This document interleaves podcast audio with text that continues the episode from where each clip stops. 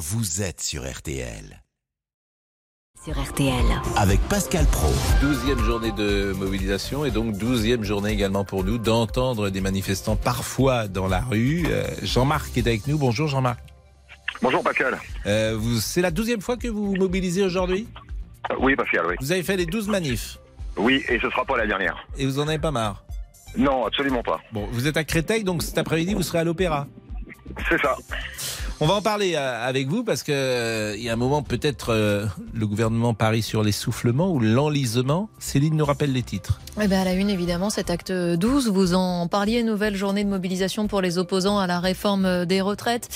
Et cette fois, à la veille des décisions du Conseil constitutionnel sur le texte, des cortèges peut-être un peu moins fournis, mais on attend évidemment les chiffres des mobilisations de l'après-midi et notamment de la mobilisation parisienne, manifestation qui s'élancera de la place de l'Opéra pour rejoindre celle de la Bastille. Une certitude, les grévistes, eux, sont moins nombreux, moins de 5% dans l'éducation nationale d'après le ministère. Et dans les transports, les perturbations sont moindres également sur les rails. Par exemple, à la SNCF, comptez aujourd'hui 4 TGV et Ouigo sur 5, 3 TER sur 5, mais seulement un intercité sur 5. La sonde spatiale européenne JUICE est partie, est prête à partir explorer Jupiter et ses lunes glacées.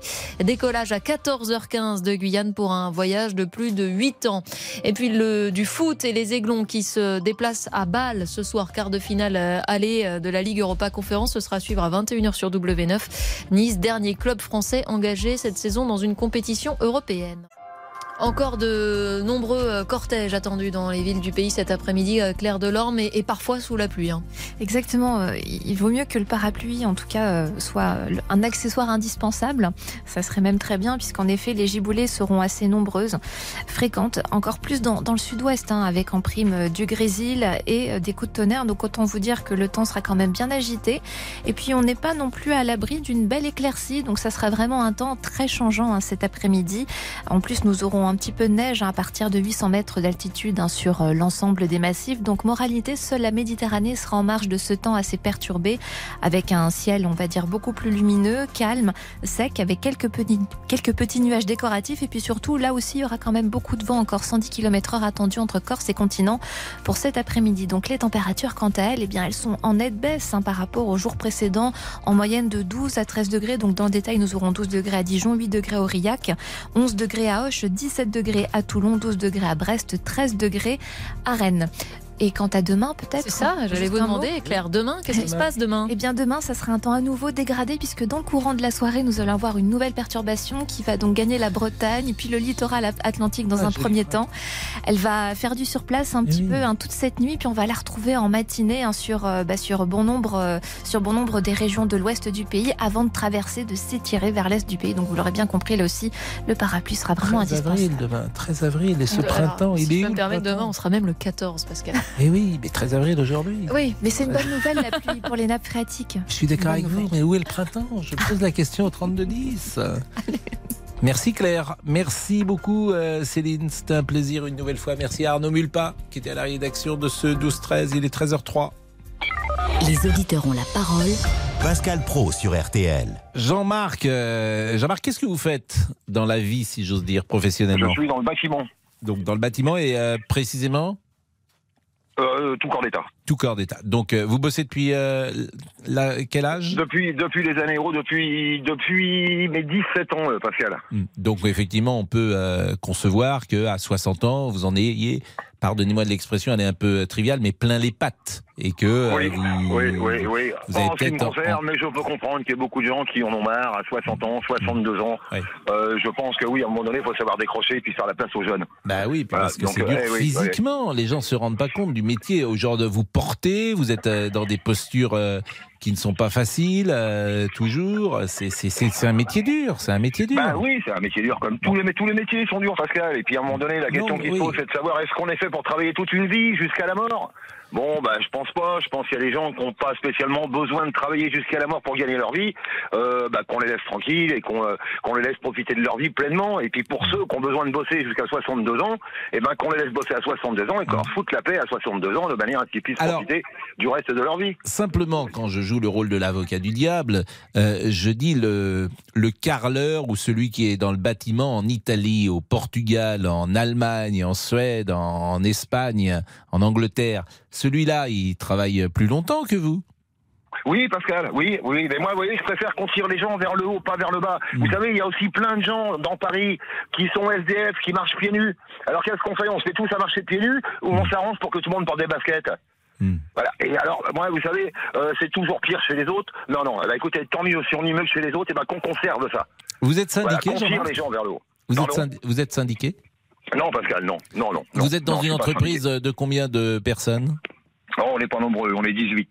Ah, c'est pas mal, donc euh, 18. Et le, le- le- vous avez un échange que dans cette société, vous êtes depuis combien de temps dans cette entreprise? Euh, 12 ans. Donc euh, ça marche bien, j'imagine. Vous, Ça vous marche, entendez bien ouais. avec votre patron et le patron s'entend plutôt bien avec vous. Ça va, ça va, ça va, Ouais. ça va, ça va. Vous trouvez que dans votre entreprise, par exemple, le dialogue social, il, il existe convenablement? Ah, vous savez, c'est toujours pareil, puisqu'il n'y a pas d'encadrement de ce côté-là. Vous savez, dans une société, quand il n'y a pas de syndicat pour essayer de justement de fédérer un peu euh, euh, l'ensemble des, des- des idées qui fusent, c'est un peu compliqué parce que ça a tendance à partir un peu dans tous les sens.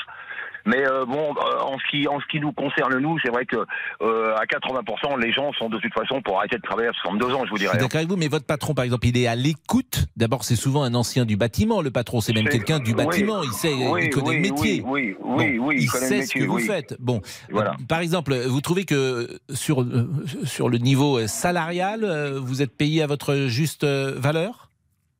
Euh, non. Non, mais ça, vous savez, beaucoup de salariés vous diront de toute façon, ils ne sont pas suffisamment payés. Mais Mm. si vous voulez, c'est compte tenu de la pénibilité du boulot, euh, c'est vrai qu'on peut Combien considérer vous qu'on êtes est payé, payé, euh, euh, Jean-Marc euh, 1800. 1800 net 1800 euros net, oui. Bon, et euh, vous habitez donc euh, à Créteil, donc dans une région où l'immobilier est cher, disons-le. Oui. Je ne oui. sais pas si vous louez, si vous avez pu Euh, acheter. location, location, donc, location. euh, donc c'est intéressant. Vous, vous avez quoi Un appartement, une maison? Un appartement, Un appartement de combien de mètres carrés? euh, 60 mètres carrés. Et vous payez combien pour 60 mètres carrés? 760 euros. Ouais, c'est donc euh, c'est quasiment 50% de votre salaire part dans la location. Donc, euh, exactement ça. donc quand on- effectivement on entre dans la vie des uns et des autres, on, on- on se rend compte. Je ne sais pas si vous êtes marié, si vous avez des enfants, Jean-Marc? Euh, pas marié. Bon, mais en tout cas vous avez des enfants. Un enfant, oui. Bon, et vous l'aidez forcément. Et puis euh, vous avez 56 ans, donc votre enfant il fait peut-être aujourd'hui des études, il est peut-être étudiant. Non, il travaille, ça y est. Bon, déjà, il bosse, c'est une bonne chose. Mais une fois que vous avez tout payé, il reste pas grand-chose pour euh, la bagatelle. Ah bah oui, bah oui, bah oui, Pascal. Et ça, c'est le lot de, bah, c'est le lot de Bon. tous les salariés de ce pays, vous savez. Alors, il y a quand même une question taboue, et faut le dire dans le bâtiment. Est-ce que de temps en temps, vous faites des trucs au noir? Non, non, Pascal, mais non, Pascal. Vous savez, quand vous bossez 39 heures pour un patron, euh, croyez-moi que quand arrive le week-end, vous pensez à une seule chose, c'est à vous reposer. Et c'est pas aller faire le dindon sur un escabeau euh, chez un client euh, pour essayer de prendre 200, 300 balles. J'aime bien votre non, expression, faire le, le dindon. Ouais, bah oui. Bah non, oui, mais je bah la bah pose oui. cette question parce que c'est vrai que certains me disent qu'ils ont parfois un, non pas un double emploi, mais qu'ils ont effectivement un travail euh, salarié, puis de temps en temps ou Non, régulièrement. Ça se, fait, ça se fait dans le bâtiment, Pascal, pour les gens qui, euh, qui bossent euh, qui bossent à mi-temps, vous voyez.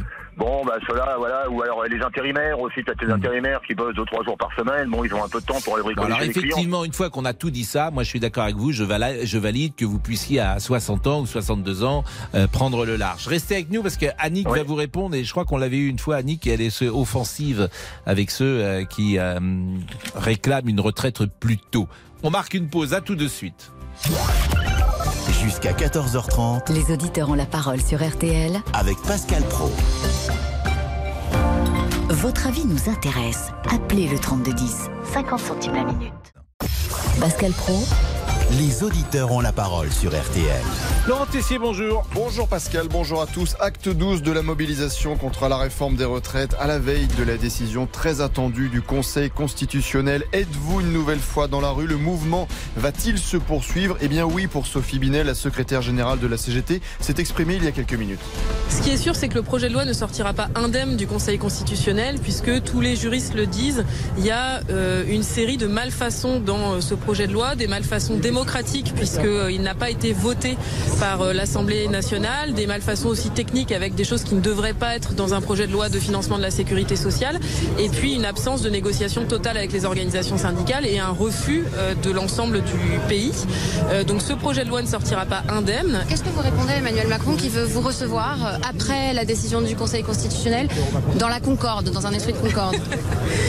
bah, J'avais envie de dire lol. Sophie Binet, la secrétaire générale de la CGT, il y a quelques minutes. Le mouvement doit-il continuer? Faut-il passer à autre chose? 32-10, 3-2-1-0. Bon, vous venez d'écouter le parcours de Jean-Marc et c'est intéressant parce qu'il nous a donné tous les éléments euh, d'information sur. Euh, il travaille depuis l'âge de 17 ans, il gagne 1800 euros, euh, il, est euh, sans discontinuer, il a une carrière quasiment complète et effectivement, il se dit à 62 ans, je pense que ce serait bien que je prenne le large. Annick, qui est, nous appelle régulièrement, qui est en colère contre les manifestants. Bonjour Annick.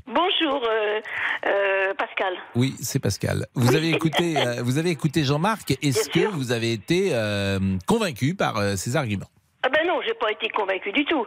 Vous savez, quand il dit comme ça qu'on doit tirer le, on doit tirer le, système par le haut, mais, mais avec quoi Le seul, le seul nerf qui existe, c'est le nerf de l'argent. Si vous n'avez pas de sous, vous pouvez toujours tirer le système par le haut. Quand on voit que dans les autres pays que vous avez cités, on est en train à 60 ans, ben, à 67 ans, ben, et nous on a 3 000 milliards de dettes, comment est-ce qu'on gère ça hmm. C'est la question que je me pose. Vous savez, monsieur, dans la vie, il n'y a pas d'acquis. Il y a ce qu'on peut se payer. Mais vous avez fait quoi, par exemple? Vous avez travaillé euh, dans bah, votre Bien sûr que j'ai bossé toute ma vie. J'étais en à 64 ans. Hmm. et, vous étiez dans quel secteur? Dans le secteur de, ben de dans un CFA. Je m'occupais des jeunes en contrat d'apprentissage.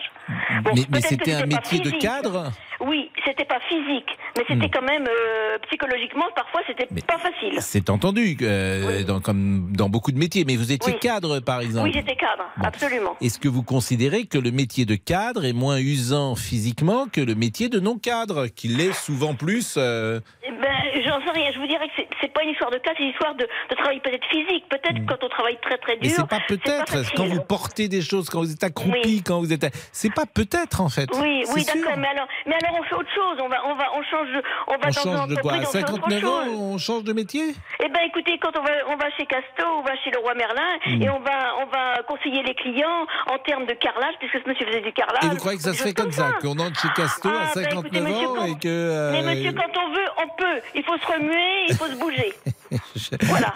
Mais Annick, oui, c'est une manière de voir d'ailleurs. Ah ben oui, c'est ma manière de voir. Et c'est comme ça que j'ai géré toute ma vie. Mais, hein euh, et on vit pas de rêve, on vit de réalité. Hmm, bon, euh, Jean-Marc peut-être euh, souhaite entrer en conversation, peut-être avec Annick? Oui, bonjour, bonjour Annick. Bonjour Jean-Marc. J'aimerais, bonjour, je vous écoute, moi je trouve ça extraordinaire. Est-ce que, est-ce que vous pensez qu'aujourd'hui, une société pour un gars comme moi qui voudrait euh, arrêter à 62 ans et se recycler pour faire 2-3 ans de plus Est-ce que vous pensez que si je me présente à le roi Merlin, euh, je vais être prioritaire pour aller bosser euh, comme conseiller clientèle? Est-ce que vous pensez sincèrement? Eh bien, monsieur, si vous avez. Non, mais, non, non, non, pas de philosophie. Non, pas de philosophie, madame. Répondez-moi par oui ou par non. Est-ce que vous pensez qu'un gars qui arrive sur le marché du travail à 62 ans, est-ce que vous pensez qu'il est prioritaire? Mais laissez-moi vous répondre. Moi, j'ai recruté des personnes. Quand je recrute des gens, je regarde les compétences. Hein, et vous avez certainement des compétences qu'il y a, il y a beaucoup d'interlocuteurs chez le roi Merlin ou chez Casto qui ne, qui ne connaissent pas. Vous, vous avez les compétences pour pouvoir renseigner, conseiller les clients. Oui, madame, j'ai les compétences. J'ai peut-être la compétence, mais j'ai plus l'âge, tout simplement. Ah bah, voilà, j'ai plus l'âge. Eh ben oui, j'ai plus l'âge. Et puis vous, vous, vous, trouvez pas, vous trouvez pas qu'il serait, vous trouvez pas qu'il serait quand même, vous trouvez pas qu'il serait quand même de bonne loi de laisser plutôt la place aux jeunes qui eux sont formés, euh, sont formés pour ça et qui peut-être ce serait bien, peut-être ce serait bien qu'ils rentrent sur le marché du travail beaucoup beaucoup comment ça plus se tôt. passe dans les autres pays? Comment ils font en Espagne alors? Les gens Mais je me, mais, mais- 67 ans. mais- madame, mais madame, mais madame, évidemment, euh, comment font, comment font les gens au Bangladesh, comment font les gens? Oui, mais mais je n'ai que faire. Malheureusement, je n'ai que faire. Malheureusement, je n'ai que faire de la non, misère du non, monde. non, Occupons-nous de la misère de parler de la misère française. Occupons-nous de la misère française, madame. La ne- ne misère française. Non, moi je ne. Alors je ne suis pas pro-européen. Non, non, je ne suis pas. Je ne suis pas. Si vous me permettez, ne vous parlez, on pro-européen. comprend plus rien. Je suis français, madame. Moi, Bah je bah défends bah- l'intérêt. Je défends l'intérêt de mon pays, madame. Je défends la. France. Mais avec quoi Mais avec quoi? Il n'y a pas Je dans ce défends pas l'Europe. Il y a 3 000 Je ne suis de pas un pro. Je 3 ne 000 suis pas de un dettes. ultra-européen. Qu'est-ce qu'on fait avec 3 000 milliards de dettes, monsieur? Mais votre président est en, Ben, votre président est train de vous en rajouter, Comment madame. Comment vous avez géré votre vie? Moi, quand j'ai pas Madame- d'argent, j'en ai pas. Annick, Hein? Madame, Annick, madame, Annick. votre président est en train de vous rallonger les dettes, madame. Bon. Voilà, Annick, d'ailleurs, c'est intéressant de- ce qu'il dit. Votre président, Jean-Marc, Jean-Marc, de Jean-Marc. il est en train de vous rajouter dettes. Jean-Marc, euh, c'est intéressant, vous dites votre président. Annick, vous avez voté pour Emmanuel Macron? Non, j'ai pas voté pour Emmanuel Macron. Vous avez voté au deuxième tour, vous avez voté euh, pour la présidentielle? Eh ben, écoutez, euh, j'ai choisi. J'ai choisi, Oui. monsieur. Oui, donc vous n'avez pas, si vous n'avez pas Pascal, voté personne pour n'a Emmanuel Macron, que vous avez voté, il n'y a plus, on a Pascal, compris. Pascal, Oui. Pascal, personne n'a voté pour Emmanuel Macron, vous le savez bien. Bon, bah alors, arrête- Bon. bon, alors qu'est-ce que vous voulez me dire, Bah, vous savez bien. Pascal? Parce que là, j'entends rien, là. hein. Ben non, mais parce que Jean-Marc, il est un petit Ah peu, bah oui, euh, bah oui, il bah est comme oui. vous, vous parlez tous les deux, donc. euh, Bah c'est- oui, voilà, absolument. Bon, écoutez, euh, ben on va. Qu'est-ce qu'on fait, euh, Monsieur Damien Béchiot, que je salue? Bonjour Pascal, bonjour Comment, à tous. comment Alors, je le dis pour les auditeurs. Vous êtes une sorte de, de Mozart euh, de, de, de, de la régie. Oh, Mozart beau, de la console. Comment vous faites pour que nous puissions entendre Jean-Marc et Annick dans ce brouhaha Ah bah monsieur c'est compliqué Pascal. hein. Donc vous, vous avez, il y, a- il y a combien de, de- ça s'appelle comment? Des potards, je crois? Tout à fait. Il y en a combien devant vous? Euh, je dirais une, euh, vingt- euh, une trentaine peut-être. Mieux vos potards que jamais, bien sûr. Tout à fait. Euh, bien Très sûr. bon jeu de mots Pascal. Bien sûr. mais, mais comment vous faites alors pour, Bah, pour, doigts. Ah bah pour équilibrer c'est assez compliqué je vous avoue. Il y a 20 potards devant vous là? Une trentaine même. Venez Une voir. trentaine Mais venez voir Pascal. Une trentaine aussi, pour c'est le un son? vrai métier. Oui. Ça aussi, c'est un vrai métier. Bah oui, c'est un vrai Merci, métier. le Jean-Marc. Ah oui, ça, bah, évidemment que c'est un vrai métier. euh, nous, il y a Ah pas... oui, le son, c'est un vrai métier. Bah, oui. je suis Ah d'accord oui. avec vous, mais il y a- moi je savais même pas qu'il y avait 30 potards pour le son Ah sur bah, les c'est oui, pas ah souvent en oui, régie, ah alors. oui, oui. Ah oui, oui. Ah oui, plus oui. souvent nous voir. J'en vois, mais j'en vois qu'un qui est toujours poussé. au- Ah bah oui celui qui est ouvert oui. Évidemment. Ah oui, les autres sont fermés Bah oui Ah Pascal. bah oui, mais alors vous les activez pas les autres Ah bah ce sera un beau un beau bazar. Ah, bon bah alors il y en a, il y en a qu'un que vous gérez. Bah là oui enfin là il y en a trois vu qu'il y a vous aussi plus Il y a le voit- ça fait quatre. Bon, il y a une voiture, là, j'ai, je parle des retraites et je vois une voiture qui brûle à Rennes parce qu'il y a un peu d'incident, il y a une tension euh, dans les cortèges. On a vu des manifestants dans Paris, sur les Champs-Élysées, notamment Avenue Montaigne, ils sont entrés chez LVMH. Là, je vois sous les yeux euh, une voiture qui brûle euh, à Rennes. Euh, donc, il y a un poil de tension. Bon, Jean-Marc et Annick, vous ne partirez pas en vacances ensemble, manifestement. Ah bah Non, non, on pourquoi pas, pourquoi pas. Ah bah c'est reparti, Merci, Pascal. Bon. On boira un coup de rosé, et puis voilà, quoi. hein, c'est Bon. tout. Pourquoi pas, On parlera d'utilité. Vous habitez où, vous, Annick? Moi, j'habite euh, Fontainebleau, vers Fontainebleau. Ah, bah on pourra venir vous faire les adieux euh, un jour avec Jean-Marc. Absolument. Absolument. Moi, j'aime tout le monde. Hein. Bien sûr. Monsieur Boubouk, Pascal Pro, bonjour. qu'est-ce que vous en pensez si on allait euh, dire à- faire les adieux à, à Annick à Fontainebleau? Ah, j'imagine qu'il y a encore une référence. Encore une référence que je n'ai pas. une énième fois. Bon, tout va bien Ah oui, mais ça va très bien. Mais ça va toujours, hein, de toute Euh, manière. Bon. Oui, ça c'est vrai. Est-ce que vous les voulez, les réseaux sociaux? Euh, si vous voulez. Eh ben, allez, c'est parti. Euh, donc, José est pessimiste euh, sur notre page. Il nous dit c'est mort. Quoi qu'il arrive, cette réforme va passer. Fred en a un ras-le-bol. Il écrit vivement que toute cette histoire soit terminée. Et on finit avec Mégane. On dirait que les gens Mégane. toujours. On finit avec Mégane, oui, Mégane. On dirait que les gens n'ont toujours pas compris que le président n'écoute personne. Allez, la, Qu'est-ce qu'il y a la pause. À tout de suite, amis. Qu'est-ce qu'il y a Rien. Je sais pas. Bon. Allez, au revoir. Mais nous, on est joyeux. Et qu'est-ce que vous voulez que je vous dise Et vous me dites au revoir avec le sourire. Moi, je comprends Et je pas. vous dis au revoir, je vous dis à tout de suite Ah bah, surtout. tout de suite, à Je- tout de suite. c'est- voilà, c'est. Kenavo. À Kenavo, c'est pas mal. Kenavo, ça veut dire au revoir en breton. Oui. À tout de suite. Pascal Pro, les auditeurs ont la parole sur RTL. 13h, 14h30. Les auditeurs ont la parole sur RTL.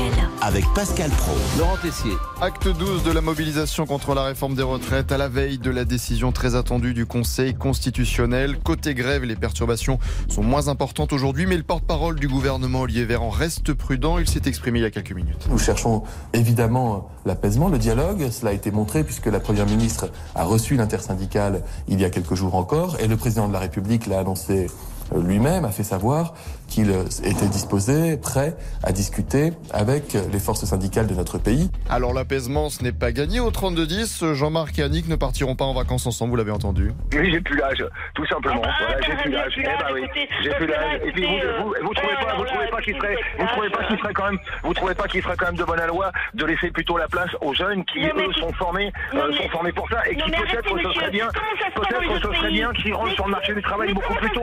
Pays L'échange continue au 32-10. 3 euros sur votre côté. En tout cas, Jean- Jean-Marc et Annick sont partis, Damien, manifestement. En vacances, Ils sont plus là, ensemble. Pascal. Donc, euh, tout, Donc, va, les billets de train sont partis. tout va- tout va bien, tout va bien pour vous. Ah bah pour moi oui. Euh, Nicolas est avec nous et on change de sujet puisque vous le savez, des dégradations ont été commises dans l'église Sainte-Madeleine d'Angers. Plusieurs statues ont été décapitées, des croix cassées. Le ministre de l'Intérieur, Gérald Darmanin, a parlé de décapitation inadmissible. Il a exprimé tout son soutien aux catholiques de France. Nous sommes donc avec euh, Nicolas qui est prêtre. Bonjour Nicolas. Bonjour Pascal, Et merci d'être avec nous. je vous en prie. Vous êtes euh, dans la Somme, c'est ça? C'est bien ça, oui. Et euh, je reconnais votre voix, vous nous avez appelé régulièrement. Oui, tout Ces, à fait. ces dernières années, on échange de temps en temps Oui. ensemble. Est-ce que votre église est protégée? Alors, mon église, elle est ouverte tous les jours, de, de 8 heures du matin à 18 heures, euh, et, ça se passe très bien. Alors, on, bénéficie de la protection, euh, comme pour toutes les grandes fêtes religieuses maintenant, euh, de la présence de la gendarmerie pour veiller à ce que les choses se passent bien.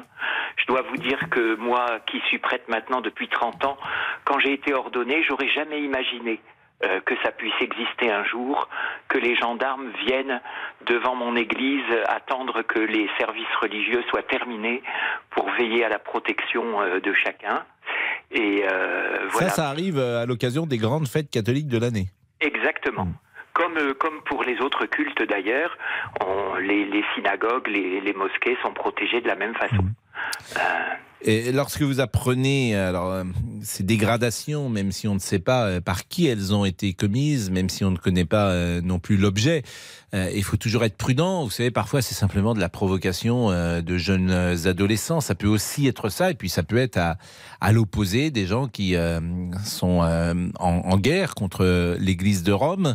Mais quand vous apprenez ces informations, qu'est-ce que ça vous fait? Ah, moi, je suis euh, consterné, je suis blessé parce que, ben, euh, comment dire, l'é- l'Église, c'est vraiment la maison de la communauté et euh, comme prêtre, on en est euh, responsable, on doit veiller sur elle.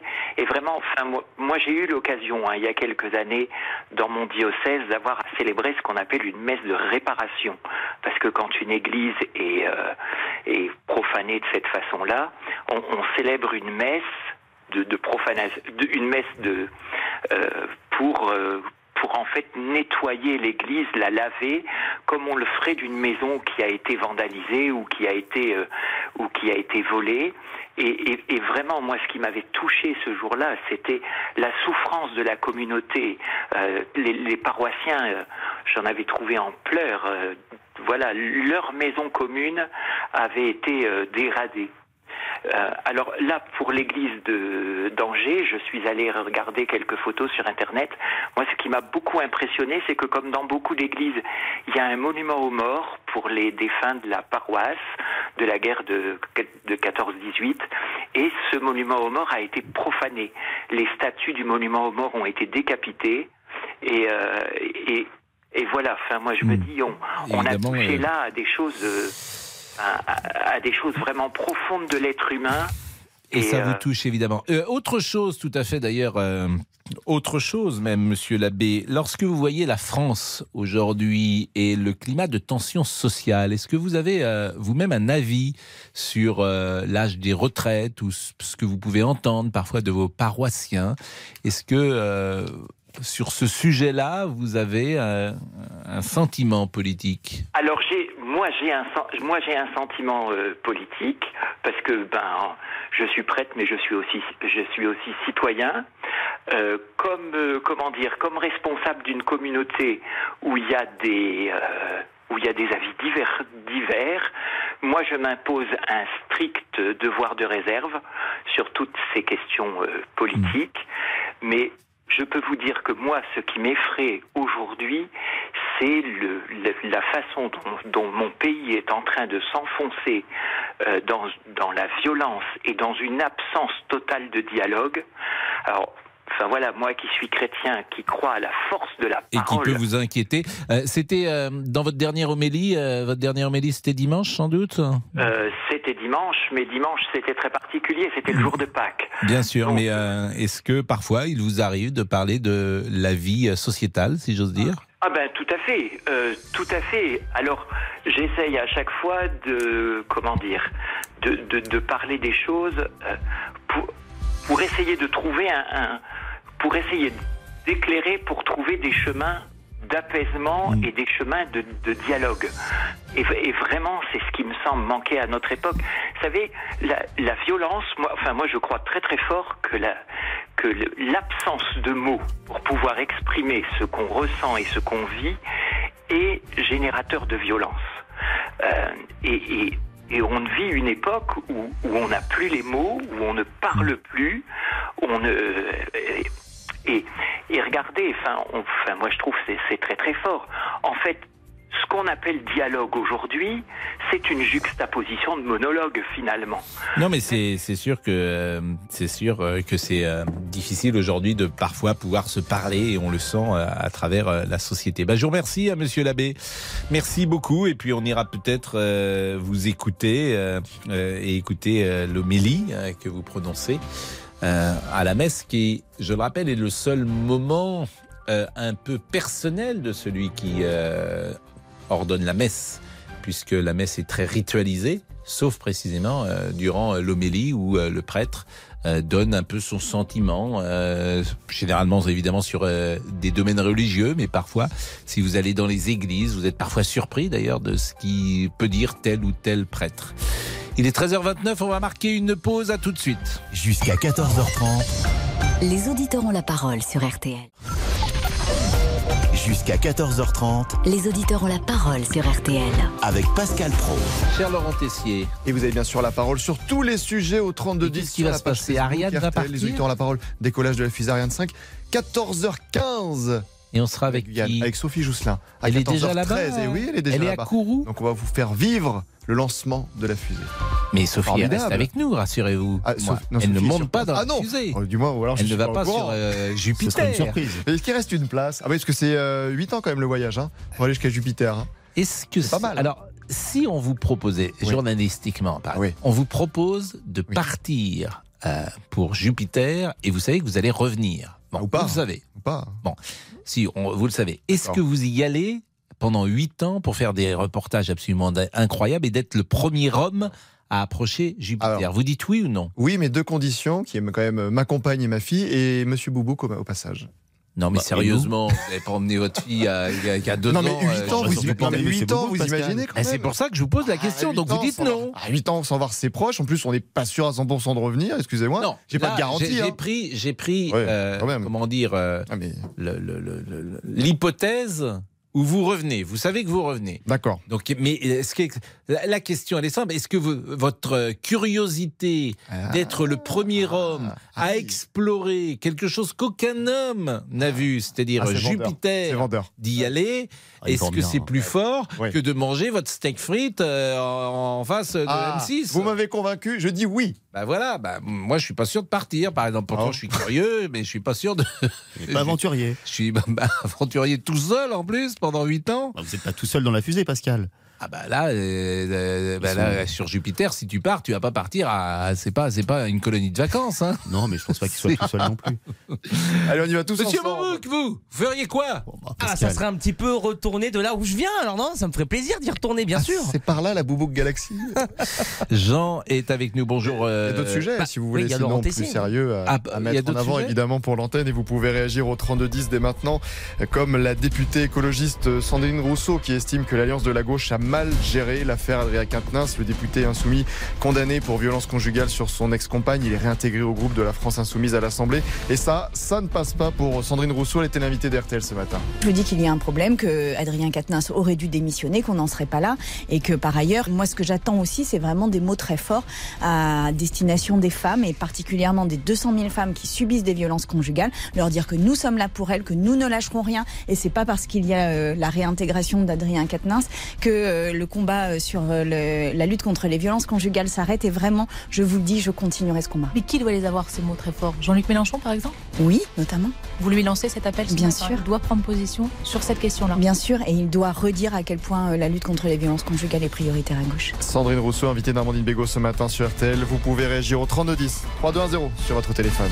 On va terminer le sujet sur les églises vandalisées, l'église d'Angers. Mais évidemment, euh, je l'ai dit il y a à peu près une heure, si vous avez été témoin euh, d'une, euh, comment dire, de quelque chose d'anormal, et pourquoi pas d'une rencontre extraterrestre, si vous avez été le témoin de ça, si vous avez eu le sentiment qu'il se passait quelque chose d'exceptionnel, une soucoupe, que sais-je, etc., appelez-nous. David Vincent, les, Les amis. envahisseurs.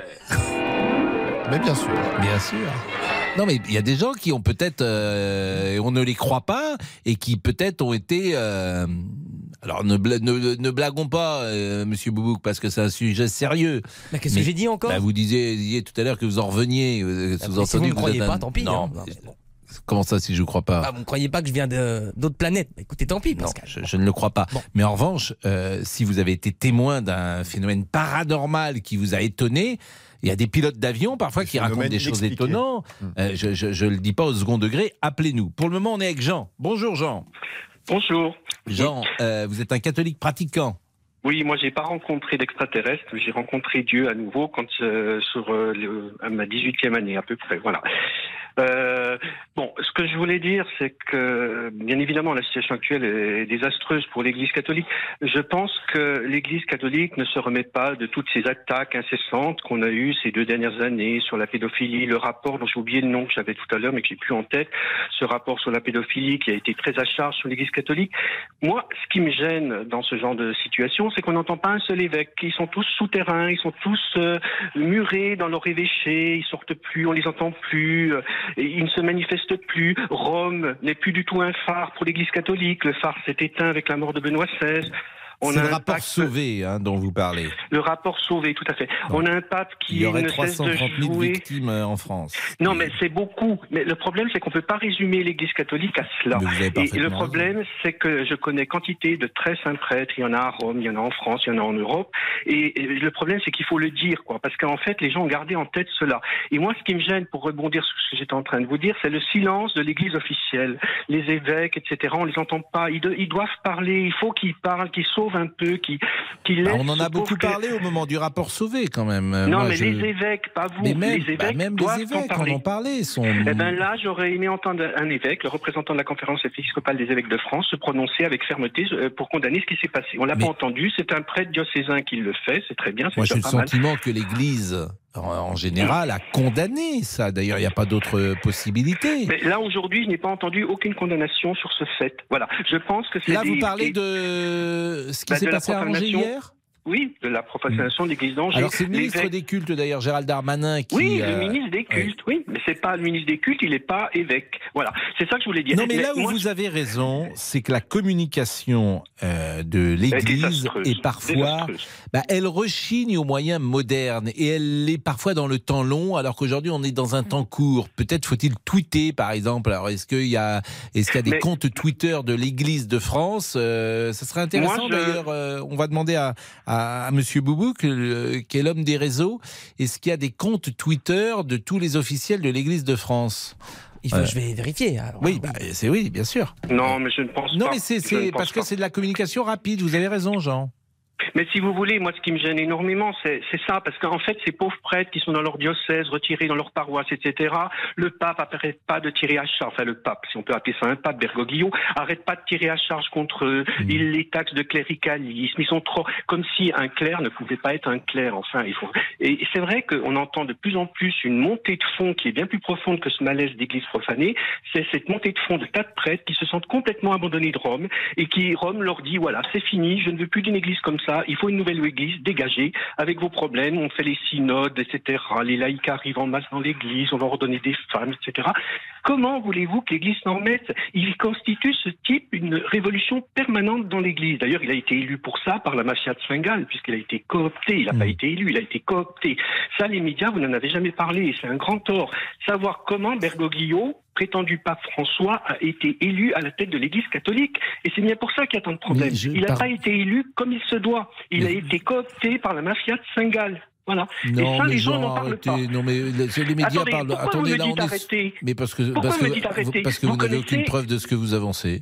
Ben, parce que Aucune. c'est bien connu, parce que vous n'avez pas Mais voulu faire les bien recherches. connu On ne veut rien dire. que Vous n'avez absolument aucune preuve de ce que On vous annoncez. C'est un fantasme. Le 11 sait très bien. Vous, vous n'avez aucune preuve, je le répète, de ce que vous annoncez. Ben, parce le que vous pape. n'avez pas voulu chercher les Mais- preuves, mais il suffit de les le- chercher. J'en ai, j'en ai des lignes entières. vous voulez pas les chercher. Bergoglio a été coopté par la mafia de Saint-Gall, par le cardinal Mais c'est quoi la mafia de Saint-Gall? C'est quoi? Ben, c'est pas moi qui les intitule comme ça, c'est cardinal. Mais allez-y-moi, parlez, vous ne me laissez pas parler. vous dites n'importe que quoi vous pardonnez-moi, vous je- vous ne voulez pas que j'expose ma position. Mais votre position, vous, dites des choses que euh, je me Oui, permets sûr, de dire que vous n'avez- aucune preuve de ce que vous Mais annoncez. bien sûr que c'est que j'ai des preuves, je m'amuserais pas à vous dire ça comme ça. Lesquelles La mafia de Saint-Gall, elle s'est qualifiée comme telle. C'est le diocèse de Saint-Gall qui, Hmm. lorsque Benoît, lorsque Jean-Paul II a commencé à vieillir, se sont réunis pour élire un pape progressiste à leur image. Donc ça n'a pas marché avec le décès. Mais, mais vous faites oh oh oui parce que vous faites partie de ces catholiques progressistes à qui ça déplaît d'entendre des choses véritables. Oui. L'Église catholique c'est pas une démocratie, hein. Donc euh, voilà, quand on a un pape illégitime au pouvoir, il faut s'attendre au pire. Alors tout. maintenant, Et le puis- pape est illégitime. Non. bien, non, mais monsieur Pro, arrêtez de me faire passer pour un abruti. Bergoglio est un pape illégitime ça, parce qu'il dire, s'est fait euh, coopter par la mafia de Saint-Gall, qui l'a Hmm. propulsé au pouvoir. Voilà, c'est tout. On sait très bien maintenant avec le recul que Benoît XVI a été contraint de démissionner parce que c'était pas du tout le candidat de la mafia de Saint-Gall. C'est tout. Le Hmm. cardinal Silvestrini lui-même a qualifié cette mafia, cette euh, co- communauté de mafia. Il a fait ça la mafia en italien. Écoutez, C'est pas je- moi qui l'invente. Cherchez un peu, documentez vos Écoutez- auditeurs, donnez-vous la peine de me contredire, mais Jean, écoutez, soyez gentil avec moi. Euh, euh, Il y a un grand spécialiste en France qui s'appelle Jean-Marie Guénois, qui est Ah journaliste ben, du Jean-Marie. Guénois, ben, lisez-le, justement, il a fait des remarques à ce niveau-là, il a mis un moment en doute, Jamais. C'est lui le meilleur spécialiste de, de la même Oui, manière. parce qu'il va dans votre sens, mais c'est pas le Mais seul, en c'est pas, j'ai aucun sens. j'ai aucun sens. Je veux bien qu'on appelle Madame Picozzi à, à- à l'instant. euh. Ah non, mais Madame Pigozzi, vous plaisantez, Madame Pigozzi, Ah oui, c'est l'image donc- du monde, c'est on va avec les cardinaux en dentelle, on, on prend des tasses de thé, et on va pas plus loin, non, mais Madame Franchement, Jean, c'est pas, c'est pas sérieux ce que vous dites pour, les, ces gens qui font ça un travail depuis 40 ans Vous êtes vraiment pas sérieux. Franchement, je pense que vous n'êtes pas sérieux. Eh ben, Madame. Pigozzi, spécialiste du Vatican, mais Euh, depuis quand Arrêtez un peu, bon, enfin. eh ben, écoutez, d'abord, c'est pas respectueux la manière dont vous parlez, donc je me propose de. Malheureusement, on va pas continuer la conversation parce que c'est une femme remarquable, Caroline Parce que je vais pas dans votre sens. Mais j'ai pas aucun sens. Je vous dis que quel sens j'ai- Ben, j'ai dit, aucun on intérêt là-dedans. mafia de Saint-Gall, tout de suite vous emballez, vous embrasez, Mais je- je- voilà, ce que vous dites est faux, etc. pas Vous cherchez pas à dialoguer. C'est ça qui Mais je cherche pas à dialoguer, je vous ai écouté, vous m'expliquez que le pape a été élu par la mafia de Saint-Gall. Je Non, vous écoute, qu'est-ce que vous voulez que je vous Alors, dise Je vous écoute, je vous dis que personne n'a jamais dit ça dans les gens Vous ne sérieux. m'avez pas écouté Donc, du tout. Il a euh, été coopté, il a été Eh ben, coopté par la mafia de Saint-Gall. Eh ben d'accord. Et ben voilà. Voilà. Et je vous dis que personne n'a jamais dit ça dans les gens Et la, sérieux. constitution, et la Constitution apostolique Universis Dominique Gregis de Jean-Paul II condamne fermement quiconque fréquente ce genre de mafia de pouvoir accéder au pontificat. Voilà. voilà. C'est aussi- ça, c'est catholique, c'est pas moi qui invente, c'est des textes. Eh ben dites donc. Eh ben écoutez, je vais vous remercier, Jean. Ça m'a fait plaisir de. oui, mais d'échanger avec regardez, fouillez et vous verrez. vous. Fouillez, vous vous verrez, et vous trouverez. Comme disait. Voilà, euh, exactement. Quand on veut se donner la peine intellectuellement, on trouve. Bien sûr, merci. Vous êtes gentil. En plus, c'est rien. On en prend plein, plein la figure alors qu'on n'a rien demandé. Bon, merci beaucoup, Jean. Merci à vous. Euh, mais, mais- mais- mais- Monsieur Jean, euh, euh, vous l'avez. Qu'est-ce qui s'est passé? C'est la première fois qu'il nous appelait, Monsieur Jean? Euh, Il me semble, oui. Bon, alors, ce que je propose quand même, euh, c'est que nous appelions euh, parce que je l'ai nommée Caroline Picozzi. Je demande à l'ami euh, Laurent de recaler peut-être un petit passage sur ce que disait euh, notre auditeur Jean qui parlait de la mafia de Saint-Gall, où on appelle Jean-Marie Guénois, qui est un excellent euh, journaliste du Figaro, grand spécialiste. Marie Guerrier également est une grande spécialiste euh, de l'église de Rome. Et puis on pourra, avec Madame Picozzi, en tout cas échanger. Mais on peut l'appeler, qu'est-ce que vous en pensez? Les réseaux sociaux en attendant Non Ah oui, parce que là, vous nous avez, vous avez trouvé Jean, là. Ah, c'est de ma faute encore. Non, mais attendez, non, mais arrêtez Non, mais- là. À chaque Bon. fois qu'il se passe un truc, c'est de pas du tout, je les trouve, mais on voit bien, les- on a des auditeurs qui sont formidables. Ah parce oui, que, ah, en fait, ce qui est intéressant, je veux plus employer le mot complotiste parce qu'il est, il est mis à toutes les sauces, mais c'est quand même, euh, il parle d'un complot.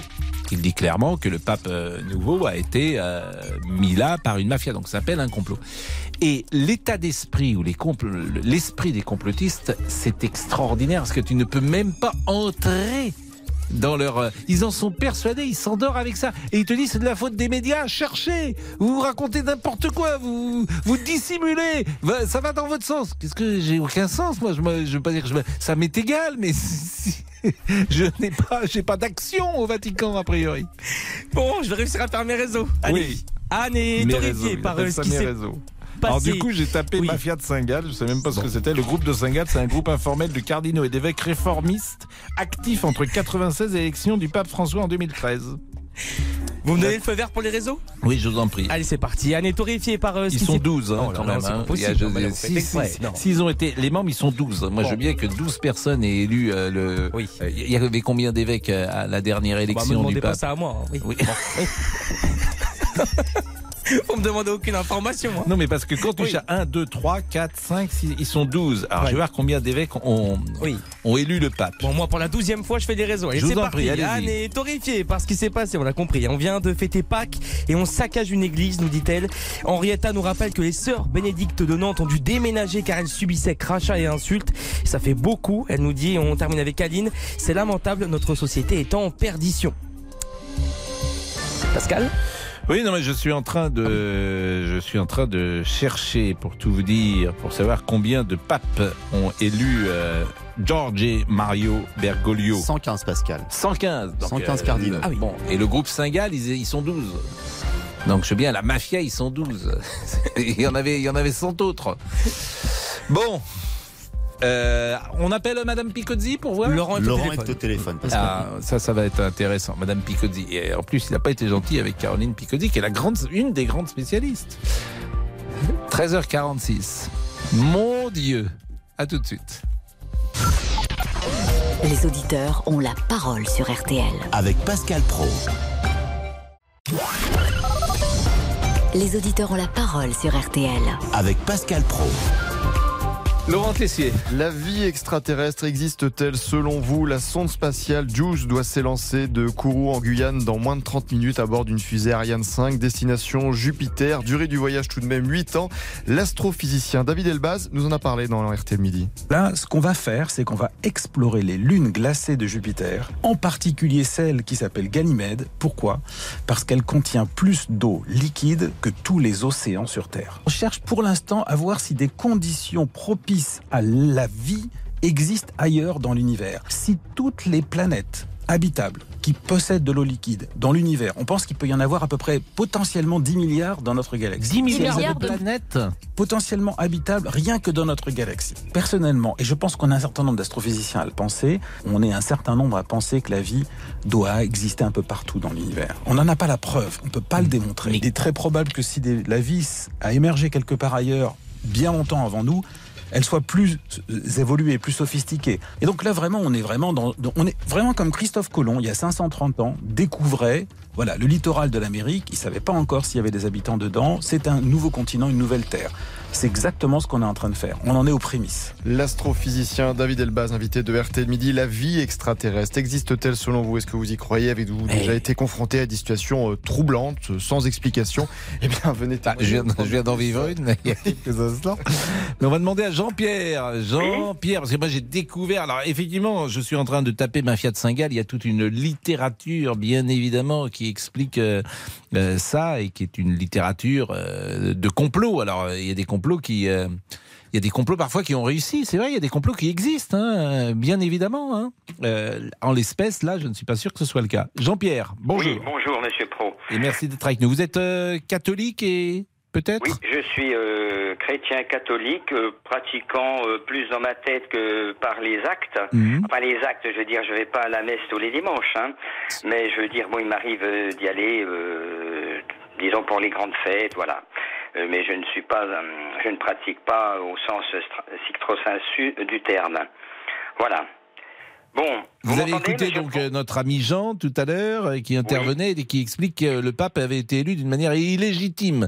Donc ça a un peu enflammé notre euh, Oui, votre discussion notre qui, émission. petit, qui était un petit peu loin justement du, du propos initial, puisque c'était par rapport à la profanation Bien sûr, bien sûr, bien sûr. de l'Église avec euh, toutes ces décapitations de statues et ces profanations. Alors moi, je vais simplement dire une chose. euh, je n'ai pas les, les chiffres et les statistiques, mais elles sont régulièrement exposées euh, sur les antennes, qu'elles soient radio euh, ou télé, où on parle des actes euh, euh, antireligieux. Et euh, eh bien, la, la chrétienté arrive en tête. hein, il faut le reconnaître. Euh, je n'ai- donc, comme disait le monsieur précédemment, il faut rechercher les chiffres. mais Moi, je les ai pas en tête, mais ce que je retiens, c'est que c'est plus les, les églises et les actes antichrétiens qui, qui tiennent la palme, on va dire, euh, on parle du festival de Cannes, on va dire la palme d'or, en l'occurrence. Bon, cette décapitation, si vous voulez, j'estime que ça ressemble à, un continuum, euh, disons, idéologique qu'il y a actuellement dans notre pays, puisqu'il y a quelques jours, on a des Boulonnais Saint-Michel, euh, il y a sans doute des associations Libre Pensée et autres qui un jour vont monter au créneau pour débaptiser les villes comme Saint-Malo, Saint-Raphaël, Saint-Étienne, Saint-Tropez, Saint-Jean-de-Maurienne pour enlever tout ce qui est saint et sainte, même dans les rues. On va y arriver, hein, vous voyez, insensiblement, euh, euh, ça avance dans ce sens-là. Euh, on est en train, je dis, de déchristianiser, euh, disons, notre pays euh, à, à marche forcée. On s'en prend de plus en plus à ce que représente notre culture, notre identité qui est séculaire. Euh, nos traditions, on le voit chaque fois que Noël vient, chaque fois qu'il y a des crèches, des sapins, enfin voilà. hein. On parle maintenant de la chasse aux œufs, mais on dit plus que c'est la résurrection du Christ. Euh, euh, c'est la chasse aux œufs, quoi. hein, voilà. Bon, voilà en gros ce que je voulais dire, monsieur. Oui, non, mais c'est vrai que de toute façon, la déchristianisation de la France, c'est sans doute le phénomène le plus marquant des 50 dernières années. Oui, Euh, mais tout- Monsieur Pro, je me permets de vous interrompre et vous allez voir vous euh, ce que je vais dire. Euh, comme la nature a horreur du vide, euh, on, on vide euh, une coupe d'un côté et, elle va se remplir d'une autre façon euh, de l'autre. Euh, je ra- arrêterai là mes comparaisons, mais je pense que aux esprits un petit peu affûtés auront compris. Non, mais on comprend ce que vous voulez dire, mais c'est vrai que euh, les gens, par exemple, de ma génération, euh, se souviennent que leurs grands-parents, qui étaient nés au début du siècle, généralement, avaient un rapport à l'Église que leurs enfants n'ont évidemment pas et que moi-même je n'ai pas. C'est-à-dire qu'en un siècle, en quatre générations, grands-parents, parents, euh, la mienne et puis mes enfants, bah, c'est un changement mais complet.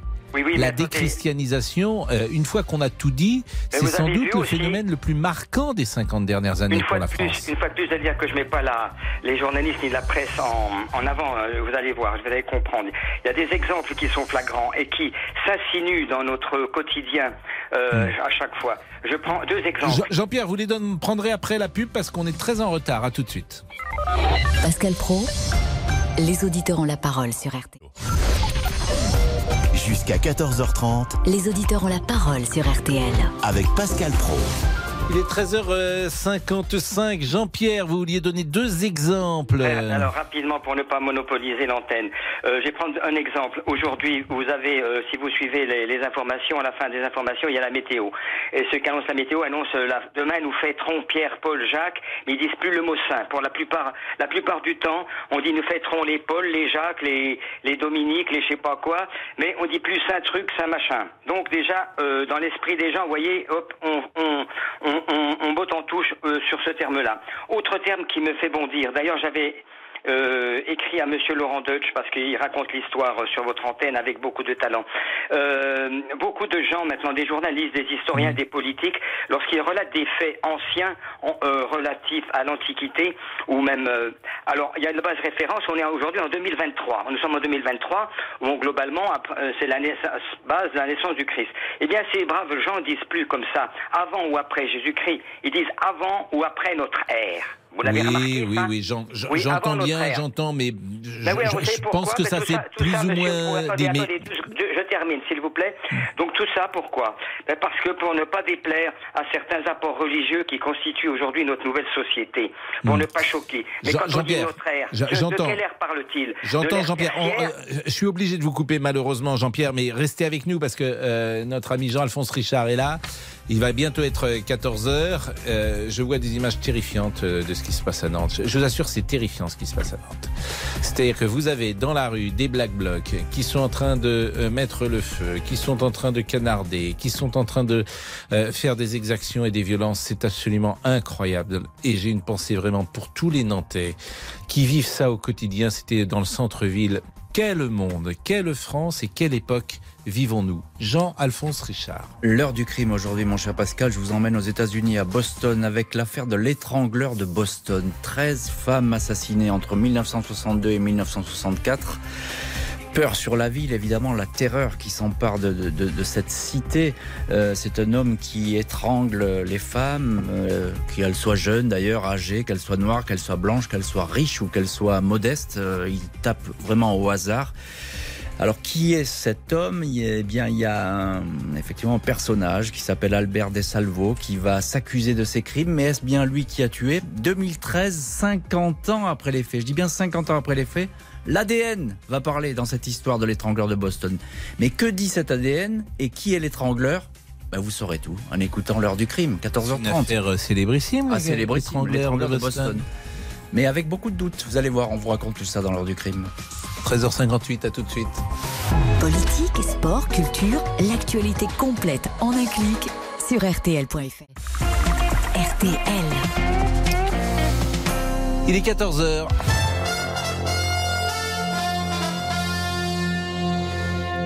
Agnès Bonfillon avec nous, bonjour pour les trois infos du jour. Bonjour Pascal, bonjour à tous. Opéra Bastille, en cette douzième journée de mobilisation contre la réforme des retraites, le cortège parisien s'apprête à partir. Si les renseignements généraux prévoient une moindre mobilisation partout en France, le secrétaire général de la CFDT, Laurent Berger, affirme que le combat syndical contre la réforme des retraites est loin d'être terminé. C'est ce qu'il dit. Il se projette vers les grandes manifestations populaires du euh, 1er mai. C'est notre première information. Alors parmi les actions euh, coup de poing, nombreuses hein, depuis ce matin, toujours à Paris, le siège de LVMH a été occupé pendant euh, quelques instants. Changement de direction à la FNSEA, c'est notre deuxième information. Arnaud Rousseau, grand cultivateur et patron du géant des huiles Avril, succède à Christiane Lambert à la tête donc de la Fédération nationale des syndicats d'exploitants agricoles. Il a été élu euh, ce matin. Et pour notre troisième information, je ne résiste pas, Pascal. Vous le savez, hein, tous les matins, Yves Calvi reçoit à 8h20 des invités, souvent pour débattre. Parfois, il y a aussi ces moments de folie dans le studio. Comme ce matin, Danny Boone et Cadmerad sont venus nous présenter leur nouveau film, La vie pour de vrai. Et forcément, ils ont ensuite dû participer, malgré la chronique de Laurent Gérard. Voici Pascal. Et pour y répondre, nous avons John Kevin qui nous appelle de Roubaix. Hein? Euh, bonjour, monsieur Pro. Moi, ce que je veux dire, c'est que non, je m'en fous de la politique hein, et tout taekwondo là. Euh, moi, je vous ai appelé pour savoir euh, quoi qu'il y a euh, dans la valise RTL. Des fois que monsieur Riquet il m'appelle quoi. Ce n'est pas tout à fait l'actualité, mais je peux quand même vous dire que dans la valise RTL, il y a une caisse de vin volée à Christine Bravo et le régime masseur de Bernard Babi. Mais revenons plutôt à mon émission d'information sérieuse et de qualité avec Patoche, qui nous appelle de l'île de Chupacabra et qui souhaite réagir à l'inflation. Oui, alors bonjour, c'est un scandale. C'est un scandale l'inflation, monsieur Pro. 51 plus 51, ça fait combien? 102. Et ben voilà, mon, mon pastaga, il coûte deux fois moins cher et, et plus cher, pardon. Il faut que j'apprenne à lire, putain. Il coûte deux fois plus cher et ça, et ça me fait pas 102 dans le verre pour autant. Bien, je préfère encore aller animer mon émission L'heure des pros sur CNews en compagnie de mes deux joyeux chroniqueurs Michel Sardou. Bonjour Michel. Ça me fait chier la joie.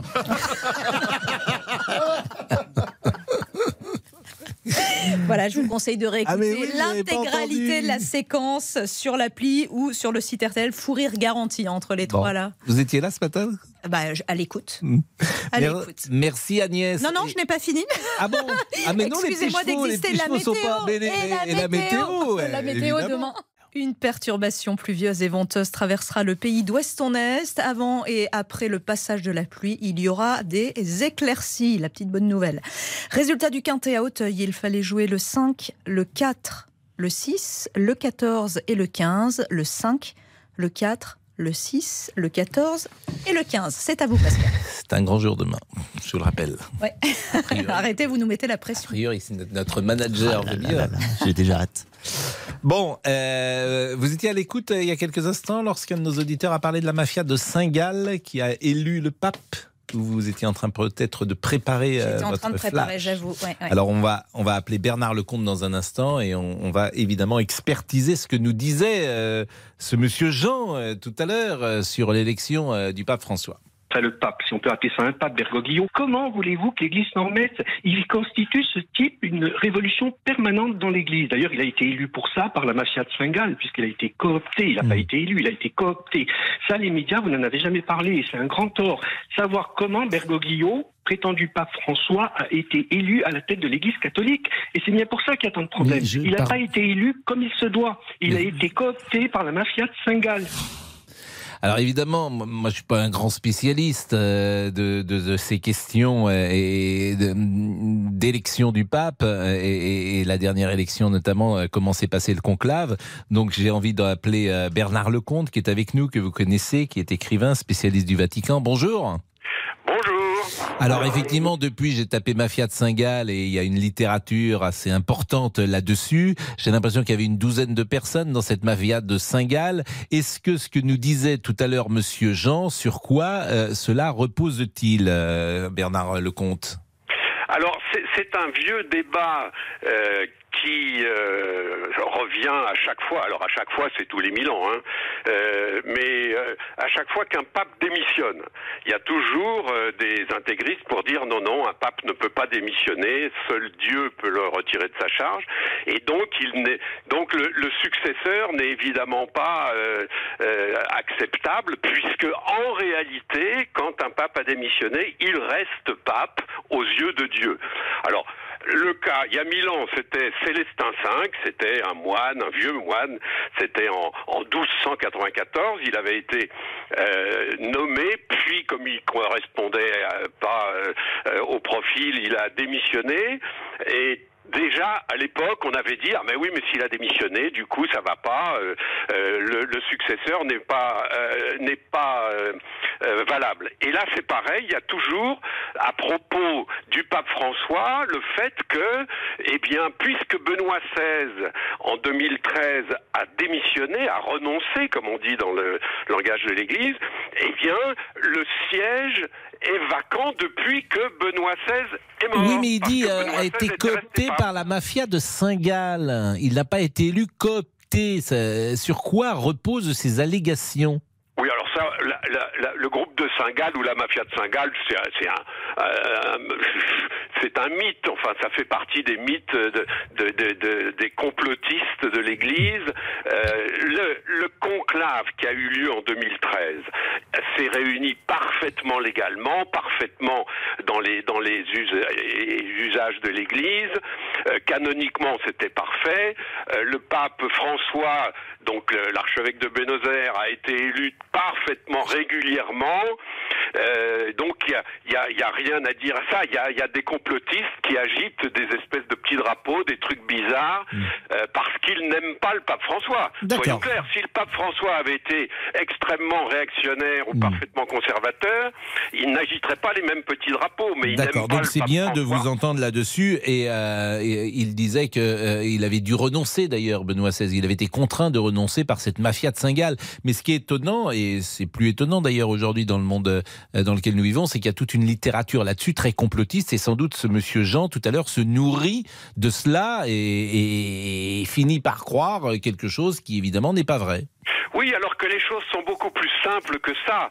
Euh, Benoît XVI ne se sentait plus, euh, il se sentait très fatigué, très déprimé parce qu'il avait eu des affaires compliquées à gérer, dont la pédophilie, et il, il a dit lui-même, il a dit, moi je ne peux pas continuer d'assumer mes fonctions. Il faut pas oublier non plus qu'un pape, euh, un pape est à la tête d'une communauté d'un milliard 400 millions de fidèles. C'est pas rien. On peut pas faire ça comme ça de, de- de sa chaise roulante. C'est d'ailleurs le problème du pape François aujourd'hui. Et Benoît XVI a eu ce courage de dire, eh bien, puisque je ne peux plus, je renonce et je voilà et je laisse la place Eh libre. ben, je comprends. Voilà. Et c'est beaucoup plus simple en réalité que toutes les Eh théories ben, je vous, eh ben, je vous remercie beaucoup euh, de cela. Je remercie également euh, Laurent Tessier parce que dans ces cas-là, on essaye toujours d'être réactif par rapport à ce que dit un, un auditeur. Je pense que pas mal de gens ne connaissaient pas, pas forcément euh, cette. euh, comment dire cette dire cette association en tout cas ce nom de la mafia de Saint-Gall mais qui effectivement nourrit le complotisme et qui euh, à l'arrivée euh, est un fantasme. Euh, c'est ce que nous dit Bernard Lecomte, qui est un spécialiste du Vatican, écrivain et crédible pour parler de ces choses-là. Il est 14h09, la pause, à tout de suite. Pascal Pro, les auditeurs ont la parole sur RTL. Jusqu'à 14h30 Les auditeurs ont la parole sur RTL. avec Pascal Pro. Sophie Jousselin est en direct de Kourou. Bonjour Sophie. Bonjour Pascal, bonjour à tous. Eh bien, je crois que vous allez rester quelques jours euh, de plus à, à Kourou, si j'ai bien compris, puisque la fusée Bah, n'est pas moins- partie. Absolument, au moins une journée de plus, parce qu'effectivement, c'est un rouge météo, c'est-à-dire qu'il y a des risques de foudre et des risques de vent violents en altitude qui rendent impossible le lancement. Donc, euh, je vois Ariane est là, euh, elle, est, dans le brouillard, mais je la vois, euh, elle est à 5 km de moi. Bah, elle, aussi, elle va passer une nuit de plus sur son pas de tir. Et donc, on recommence demain exactement à la même heure, parce que c'est un lancement qui doit être fait à la seconde près. C'était 14h. 15 minutes et une seconde en réalité. Et euh, donc euh, on ne peut pas euh, décaler même euh, si ça s'arrange dans un quart d'heure, ce n'est pas possible de décaler. Donc c'est demain exactement à la même heure. Et donc on se retrouvera demain. C'est toujours intéressant lorsqu'on va dans un coin de France dans lequel on va peu, mais vous êtes en Guyane française. Exactement. Vous êtes arrivé quand hier, peut-être, Sophie? Non, je suis arrivé lundi après-midi et on, a, on a fait visiter évidemment tout le centre spatial depuis, euh, depuis lundi. Et donc on était prêt aujourd'hui à commenter en direct ce décollage. Et ben, ce sera peut-être pour demain. On espère que la météo, météo sera meilleure. Et quel regard vous portez sur cette Guyane française que vous connaissiez peut-être euh, déjà, Sophie Euh, non, honnêtement, je ne connais que le centre spatial, donc euh, je n'ai pas, pas eu le euh, temps malheureux- de vous- de malheureusement, vous je- balader encore, non, pas du tout. Donc je, je peux pas vous dire grand chose, malheureusement, de la Guyane que je n'ai pas visité. Je connais juste le centre spatial, donc c'est un petit peu réducteur. et de cet état d'esprit, ce qui peut toujours nous intéresser lorsque nous euh, allons en- dans ces coins de France euh, qui sont euh, loin de la métropole et où parfois le sentiment ou la mentalité ou l'état d'esprit peut être différent de celui que nous avons en métropole. Merci en tout cas Sophie Jousselin et on sera donc avec vous demain. Les auditeurs ont la parole. Pascal Pro sur RTL. Bruno, j'ai posé une question qui fait toujours un peu sourire. Est-ce que vous avez déjà des expériences extraterrestres? Et je voudrais pas tomber sur des petits, euh, des petits fantaisistes ou des petits comiques. Euh, non, non, je suis pas un fantaisiste. Non, je suis né le 13 septembre 64. En général, en septembre 64, on n'est pas des fantaisistes. Ah, vous êtes de septembre 64 de quel jour? 13 septembre. Oh, le 13 septembre. Oh là là. Donc on est vraiment jumeaux quasiment. Bon, euh, vous, vous avez. je souris parce que je lis l'affiche que m'a donné Monsieur euh, Olivier Guénec. Oui. Vous avez, vous avez vu des extraterrestres? Ben, C'est-à-dire que je revenais de l'anniversaire de mon frère un soir, euh, un village qui est à 5 km du mien. C'était en 2006 pour ses 50 ans. Et quand je suis rentré chez moi, euh, bon, j'avais pas bu parce que je suis un migraineux, alors qu'on dise pas que j'ai bu parce que je bois pas d'alcool. Euh, je, je rentrais avec ma mère et sur le petit chemin de campagne, à, mes feux, j'ai été obligé de stopper parce qu'il y avait trois messieurs qui étaient sur la route. Mais ce qui m'a paru extraordinaire, c'est que ces hommes-là, ils faisaient au moins 3 mètres de haut. Ouais, non, mais c'est, je sais, je sais qu'on peut s'ouvrir. hein. Mais c'est, pour ça que je me suis dit, c'est pas trois, trois personnes qui se promènent dans la nuit, quoi. Ils étaient tous habillés en noir. Eh Et alors je me suis dit, est-ce que comme on est au bord de la Creuse, mais c'est pas les Landes, ils étaient sur des échasses, c'est Mhm. pas possible. Ils se sont arrêtés quand je quand j'ai mis des pleins feu, Mhm. et puis ils se sont arrêtés, puis ils m'ont regardé, ils se sont tournés les trois en même temps, ils m'ont regardé. Mais Et ils avaient quoi, une bah, face humaine? Eh ben, justement, je voyais pas leur visage. Mais ils avaient un Ah, visage. leur visage était, on pouvait pas le, voir, c'était tout noir. Mais là, vous étiez Et tout seul mère- ou vous étiez avec votre mère? J'étais avec ma mère qui avait 80 ans Et donc votre mère l'a vu aussi? Ben oui, ma mère, elle a vu aussi, elle est décédée en 2018. Oui, mais elle l'a vu. ça passé- Oui, elle a vu, oui. Donc- Et elle, a- elle a eu très peur, elle m'a dit, je t'en supplie, Bruno, ne, ne t'arrête pas, avance, avance, parce que ma mère était très, très peureuse. Quoi. Mm. Et alors, je me suis avancé, j'ai continué, ils se sont écartés, ils- ils ont avancé, au fait, ils ont traversé, je Mm. suis passé, et après, ils avaient disparu, parce que c'est un ancien, un ancien four à chaud. Et le lendemain, quand j'ai été à l'endroit où ils avaient disparu, parce que j'ai pas, j'étais pas assez courageux pour euh, retourner tout seul nuit, Mhm. il y avait rien, ils pouvaient pas, ils pouvaient pas traverser la roche. Vous comprenez? Non, j'ai je pas très, demande- j'ai pas très bien compris. Ils avaient, ils ont traversé la roche. Ils ont traversé la roche, oui, parce qu'il y avait un petit, un petit passage. Ils sont rentrés euh, dans, dans le renfoncement, mais il y avait pas, ils pouvaient pas aller ailleurs, ils pouvaient pas traverser, quoi. C'était impossible. Il n'y avait pas de, de porte ni rien du tout. C'est une roche. Vous savez, c'est un, four à chaud. Je- un, la- four à chaud? Oui, un four à chaud dans l'In- dans l'Indre-et-Loire, on extrayait les chauds. Vous savez? Mmh, je- et, je- puis, je- et oui, oui. voilà.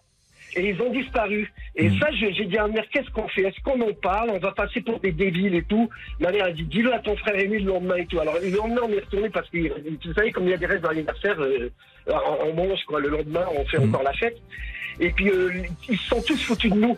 Bah oui, c'est sûr que Et pas- ça, ça m'a, Bah, ça m'a vraiment. Alors je me suis dit, alors il y avait, euh, j'ai euh, cru, il y avait une, une femme, une bigote, quoi. C'est, c'est, par-ci, c'est heure par-là. Alors je dis, vous croyez en Dieu, mais vous croyez en des écrits.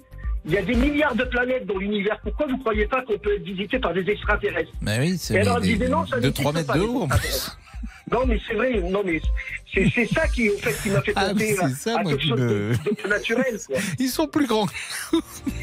Bah oui, c'est ça, mais, mais vous savez que moi j'avais entendu, euh, j'avais entendu une fois que Mm. vous savez combien on a de mètres d'intestin? Vous savez ça à peu près Bah, hein 8 mètres, je crois, non? Tous- Oui, ah bah, normalement on devrait, il devrait être droit pour qu'on soit euh, normal. Pardon Allô Il est parti. Il a disparu dans la roche. Les extraterrestres. Oh non, là, si je voyais d'un extraterrestre. Non, mais c'est vrai, mais en plus, euh, si ça se trouve, c'est. Le pire, c'est que c'est peut-être vrai. Ah, peut-être Mais évidemment, quelqu'un qui te dit, j'ai vu qu'à 3h du matin, quelqu'un de 3 mètres de haut, tu, ne le crois pas immédiatement. Pas spécialement, pas tout de suite en tout cas. Parce que si, et puis pourquoi serait-il, euh, nous ressemblerait-il s'il y avait une euh, vie euh, Mais l'astrophysicien dans le 12-13 avec qui on était était fascinant parce que il y a des milliards de planètes dans la galaxie, mais il y a des milliards de galaxies. Donc vous vous rendez compte des milliards de milliards de planètes qu'il peut y avoir. Et malgré ça, il n'y a qu'un boubouk. Oui, Allez heureusement. comprendre. Heureusement. Allez comprendre. Allez comprendre. Ça, c'est incroyable. Ah mais je vois que Rachel est de retour quand même. Ah bah quand on parle des extraterrestres, elle est ici. Oui, mais elle était où Rachel? Euh, On la voyait plus. Sur une autre planète, oui. Vous étiez où Rachel? Bonjour Rachel. On vous voyait pas. euh, Elle dit bonjour. C'est bien. Mais vous étiez où? On n'avait plus de nouvelles, rien du tout. euh, On fait la pause, Pascal? Elle disparaît. À tout de suite. Pascal Pro, les auditeurs ont la parole sur RTL. Les auditeurs ont la parole sur RTL. Avec Pascal Pro. Laurent Tessier. On l'attendait, on ne lâchait pas nos téléphones, nous étions devant nos ordinateurs en régie. Céline Dion vient de dévoiler une nouvelle chanson, Love Again. don't have to find the answers, just keep trying. The sun will rise again, the storm subside again. This is not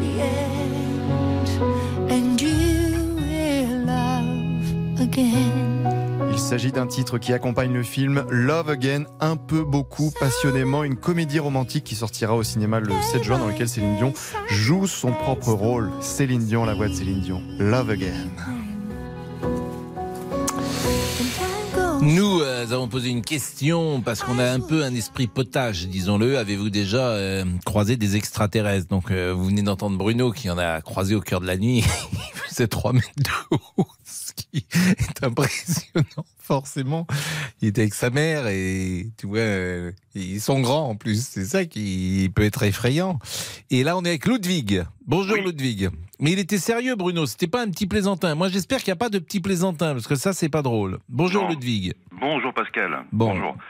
Vous, Euh, est-ce que vous avez des expériences euh, de oui, ce type mais c'est affreux, mais bon, oui, on en a tous. euh, Bah non, on en a tous. Non, moi, j'ai peur de rencontrer d'extraterrestres. Non, pas pour l'instant, mais ça peut vous arriver. Oui, tout peut, tout peut arriver. Tout peut arriver, voilà. En ce moment, surtout en ce moment. Hmm. Euh, 1996, donc euh, je- j'habite Mérignac, Hmm. à côté d'une. je suis dans, dans un, un appartement, à côté d'une usine euh, qui euh, qui cache des, des carcasses de. Euh, non, de, de, de- enfin tout ce qui est euh, avion de chasse. Voilà. Hmm. Et euh, un soir, je, je vois donc un, un triangle qui se promène au- au-dessus. Un triangle. Eh ben, un petit triangle avec un petit point orange et deux petits points bleus. Hmm. Et euh, mais il était très loin en fait. Hmm. Et euh, il a disparu d'un coup, comme si euh, il partait euh, vers le sol euh, côté océan. Voilà. Euh, J'ai eu un autre, un autre truc aussi avec euh, une étoile que je un regardais. triangle, ça, ça peut, ça peut, ça peut se voir, mais bon, c'est pas forcément un extraterrestre. Vous voyez un triangle qui disparaît dans la nuit. Euh, ben, si vous voulez, euh, ça s'est mis à, à clignoter, euh, mais, mais grandement. Et puis c'est parti directement vers le sol, d'un coup, d'un seul.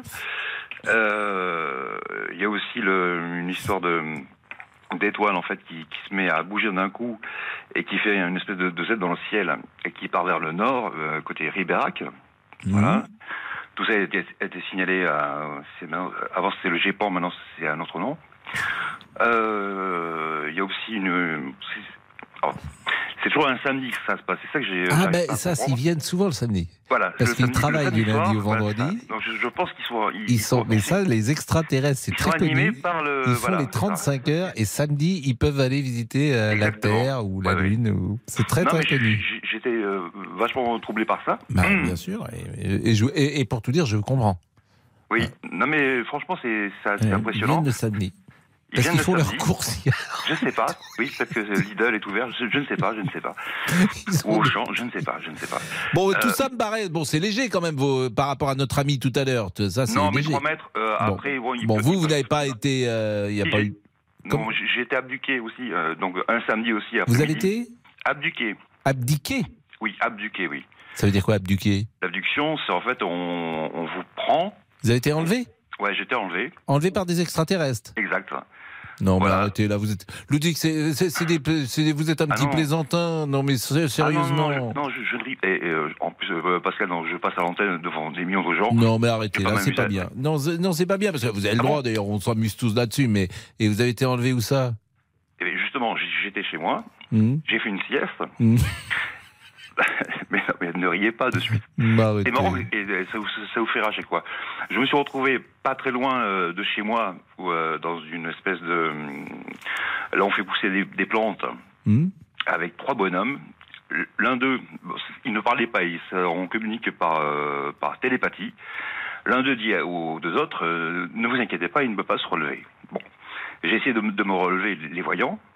Ils avaient tous des, des masques comme des chirurgiens, c'était assez bizarre comme. euh, comme... Bon. Euh, attendez, attendez. Non, mais Ludwig, arrêtez. oui. ça- Non, non, euh, je, je voilà, finis, je finis, je finis, je Oui. finis. Je, je me relève chez moi. Oui. Il s'est passé une heure, donc je, me suis endormi sur, sur mon lit.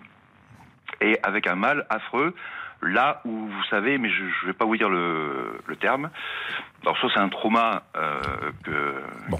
Qu'est-ce que. Bon, bon, j'ai compris. Voilà. vous avez Bon. été enlevé par trois types qui parlaient en télépathie et qui étaient des extraterrestres. Oui. D'accord. Oui. Et vous faites quoi dans la vie, Ludwig, quand vous vous faites pas enlever par des extraterrestres Et je m'occupe de, ma- de ma maman. Voilà, je- Ouais. je- Mais autrement, dans, dans- vous, vous travaillez un peu? Non, mais Hmm. plus, plus maintenant, je, je ne peux plus. Voilà. Bon. Et euh, merci en tout cas de ce témoignage. Pardonnez-moi, mais j'ai du mal à effectivement à j'ai du mal à le croire forcément. Mais en revanche, je vous remercie d'avoir appelé et c'était un plaisir. Il est 14h24, on est un poil en retard. Le débrief de Monsieur Tessier. En route. 13h, 14h30. Les auditeurs ont la parole sur RTL. C'est l'heure du débrief de l'émission par Laurent Tessier. Acte 12 de la mobilisation contre la réforme des retraites à la veille de la décision très attendue du Conseil constitutionnel. Jean-Marc soutient les manifestants. Est-ce qu'on est fait pour travailler toute une vie jusqu'à la mort? Bon, ben, je pense pas. Je pense qu'il y a des gens qui n'ont pas spécialement besoin de travailler jusqu'à la mort pour gagner leur vie. Euh, bah, qu'on les laisse tranquilles et qu'on euh, qu'on les laisse profiter de leur vie pleinement. Mais Annick ne comprend pas toute cette colère, que chacun se bouge. Ben, et nous, on a 3 000 milliards de dettes. Comment est-ce qu'on gère ça Hmm. C'est la question que je me pose. Vous savez, monsieur, dans la vie, il n'y a pas d'acquis. Il y a ce qu'on peut se payer. Quand on veut, on peut. Il faut se remuer, il faut se bouger. Bon, deux avis opposés, il est temps de faire monter bah, tout le monde sur le ring. Ah, Jean-Marc et Annick, une belle ambiance. Hein. Oui, j'ai plus l'âge, tout simplement. Ah bah, voilà, j'ai plus l'âge. Eh ben oui, j'ai plus l'âge. Et puis vous, vous, vous trouvez pas, vous trouvez pas qu'il serait, vous trouvez pas qu'il serait quand même, vous trouvez pas qu'il serait quand même de bonne loi de laisser plutôt la place aux jeunes qui eux sont formés, euh, sont formés pour ça et qui peut-être ce serait bien, peut-être ce serait bien qu'ils rentrent sur le marché du travail beaucoup plus tôt. Alors on va calmer tout le monde. Allez, tiens, pourquoi pas ensemble un petit projet de vacances euh. Bon, Jean-Marc et Annick, vous ne partirez pas en vacances ensemble, manifestement. Non, non, pourquoi pas, pas. Ah bah non, mais c'est reparti. Mais moi, je peux Merci partir avec Pascal. Jean-Marc. Bon. On boira un coup de rosé, Ah. puis voilà, quoi. hein, c'est tout. On parle d'activité. Et sinon, vous savez, nous sommes très accueillants à la mi-journée sur RTL. Si un jour vous avez la chance d'être invité comme le fiscaliste Philippe Bruno. La déclaration des revenus. Oh là là. Je pensais que ça se faisait automatiquement maintenant, mais non, mais non. Philippe Bruno est là. Quand il parle, Philippe Bruno, je comprends pas tout. seras bienvenue chez moi. Waouh, ça c'est un bel accueil. Oh oui, ça continue. Hein. Bah oui, c'est très compliqué parfois, l'argent et les chiffres. Bonjour. faut pas poser des questions, il faut avoir une vision par rapport. Oui, bah vous savez qu'il y a des micros ici. Il est en train de refaire ses lacets, monsieur Bruno.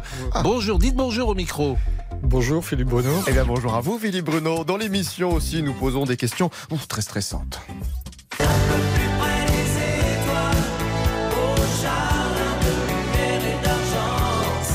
Vous proposait, journalistiquement, on vous propose de partir euh, pour Jupiter et vous savez que vous allez revenir.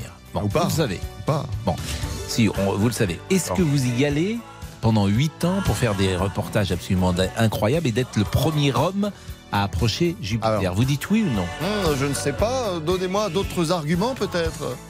Est-ce que c'est plus fort que de manger votre steak frites euh, en, en face de Ah, M6 Vous m'avez convaincu. Je dis oui. Bah voilà. Bah, moi, je suis pas sûr de partir. Bon, j'hésite quand même. J'espère que c'est sûr que la sonde Juice devait bien s'élancer de Kourou en Guyane à 14h15, non, à bord d'une fusée Ariane 5.